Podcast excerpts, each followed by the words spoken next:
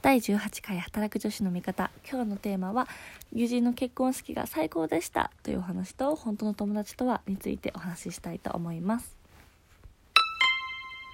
この番組は仕事もプライベートも楽しみたい25歳社会人3年目の私が等身大の日々を配信する番組です。えー、今日は日曜日の夕方今日はというか今日曜日の夕方なんですけれどもかなり雨が降っていてすごく外は寒そうです。今日はですね起きたらお昼過ぎになってましてというのも昨日は前々からお話ししてたように、えー、友達の結婚式だったんですけれども披露宴から参加をさせてもらったんですが本当に素敵な空間で愛にあふれておりました。もう新郎新婦でどちらも知ってて、まあ、特に新郎の方はあのー、先輩なんですけど学生時代から知っていたのでもうかなりね長いお付き合いになりまして本当に2人がずっとこう海外日本を含めて遠距離恋愛をしていたのを見ていたのでもうやっと結婚されたなっていう本当に嬉しい気持ちでいっぱいになりました。そうですね本当に家族だけではなくてまだ周りの人からも愛されてるなっていうのが伝わってくるような空間で本当にね幸せでしたね。そうなんですで3次会まで行ってちょっと4次会カラオケ行くかどうするかってなったんですけどもうねすでにその時1時ぐらいだったので、まあ、私はタクシーに乗ってはい深夜を帰宅をしたわけなんですけれどもまああのちょっと面白い話があってあのヘアセットで朝美容院行ったんですけどそこのね美容師さんがなんで女性ってあんなにね他人というかまあ友達のあわよくばねとなんか新郎だけ知ってるとか新婦だけ知ってるって結婚式でなんであんなに泣くんですかねみたいな話をしてて僕は泣いたことないですってそのお兄さんは言ってたんですけどなんかそのお兄さん理論としては女性の方がその2人の関係性だったりとかその過去のエピソードを知ってるからなんじゃないかっていうね持論を持たれていてまあね確かにその節はあるかなというふうに思いました。なんかちょっと前に私が話したグータンヌーボの男性の回で男性って恋バナするのかなっていう話したと思うんですけどまあねやっぱりね女子の方がねもう女子はほどほぼね会話のね67ぐらいはね恋バナだったりしますから。まあね人にもよると思いますけど。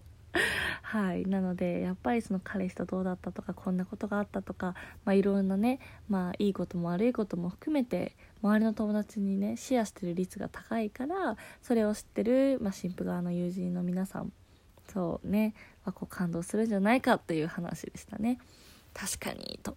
思いつつ、まあ、やっぱりねあの新婦のお母さんお父さんへの手紙っていうのがね一番泣けますよね。もう私あの前ちょっと話したようにホテルでアルバイトしてたんですけどあの照明係っていうのがあってスポットライトをこうホテルのね従業員がこう当てるんですけどそれやってる時はね本当にもうね新郎のあ新婦のお手紙で毎回泣きそうになっててそれこそね私はバイトで入ってるので全く何も知らない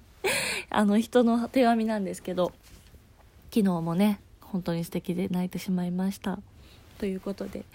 昨日は本当に幸せなはいハッピーな一日になりましたというようなお話でございます。ちょっと、はい、フライングしちゃいましてすいません。えー、そんな中ですね、昨日二次会は、あの、だいたい140人ぐらい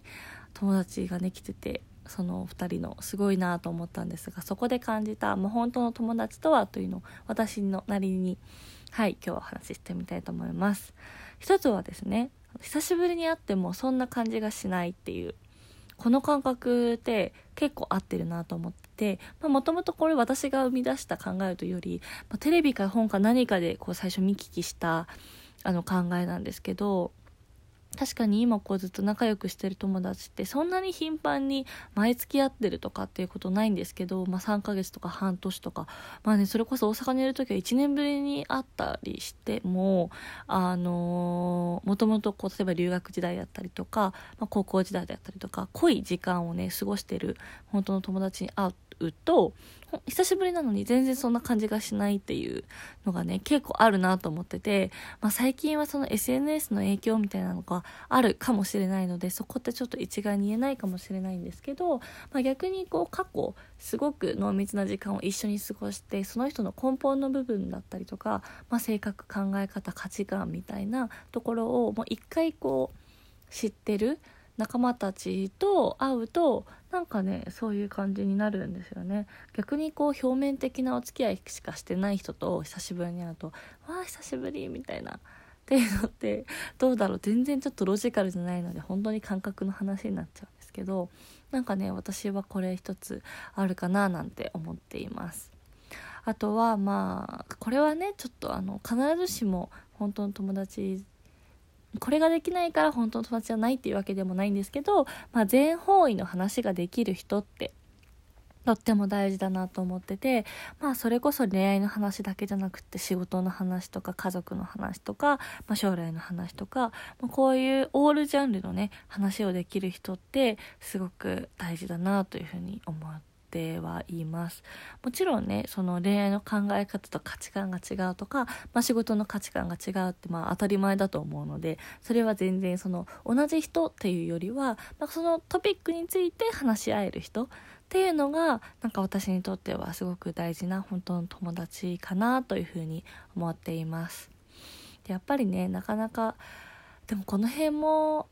うん、個人的には学生時代の友達付き合いっていうなんかまあ学校という小さい枠の中での友達付き合いよりも今こう社会人になってまあ時間もあの、まあ、お金も不自由はないくらいありその中でなんだろう会う友達とかその友達との会話みたいなところってすごく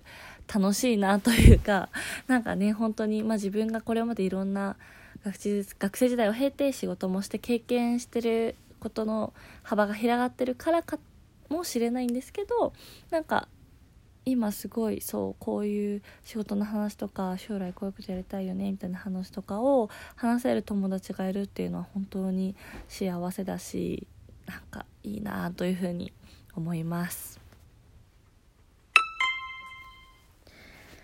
はい。そしてまあ一番あるあるのねこの男女の友情は成立するのか問題みたいなのもね、まあ、確かにこのテーマだとあるかなと思ったんですけどどうですかね？私は最近はありなんじゃないかなって思います。正直学生の時とは時とかは絶対ないだろうってそっち派だったんですけどなんかその別にねその彼氏がいても男の子の友達と全然まあね話して盛り上がることもあるじゃないですか。だからそこだけで友達じゃないなイコールえ恋愛対象になるになるのか恋愛対象じゃない人ってじゃあ何なのみたいになっちゃうのってあるなと思っていてなので最近は男女の友情は成立するんじゃないかなと私は個人的に思っております。うんこの辺はなんかね盛り上がる永久のテーマかもしれないと思うんですけれどもそんなこんなで、えー、来週今週かはついにもう年内最後ですねの営業日になりますね。私は27日が最終出社なんですけれども、残り5日間頑張りたいと思います。いやー、今年もあっという間でしたね。いつもですね、Facebook に、あの、最後大晦日に1年を振り返ってっていうコメントを書くんですけど、ちょっと今年はね、何を書こうかなと思って、結構激動、まあ、移動が多い1年でしたね。大阪行って、九州行って。九州はまあ出張ですけど東京も行ってっていうもう何回往復したんだろうっていうねちょっと数えといたら面白かったかもしれないんですけど ね飛行機で行ってたら絶対すごいマイル溜まってるだろうなと思いつつもう私は会社のエクスプレスカードを使ってしまってるので毎回新幹線移動なんですけどはい。ということで、なんかね、そろそろ今年を振り返り、締めくくり、来年の目標についても、またラジオトークでもお話ししていきたいなと思います。それでは今日はこの辺で失礼します。ありがとうございました。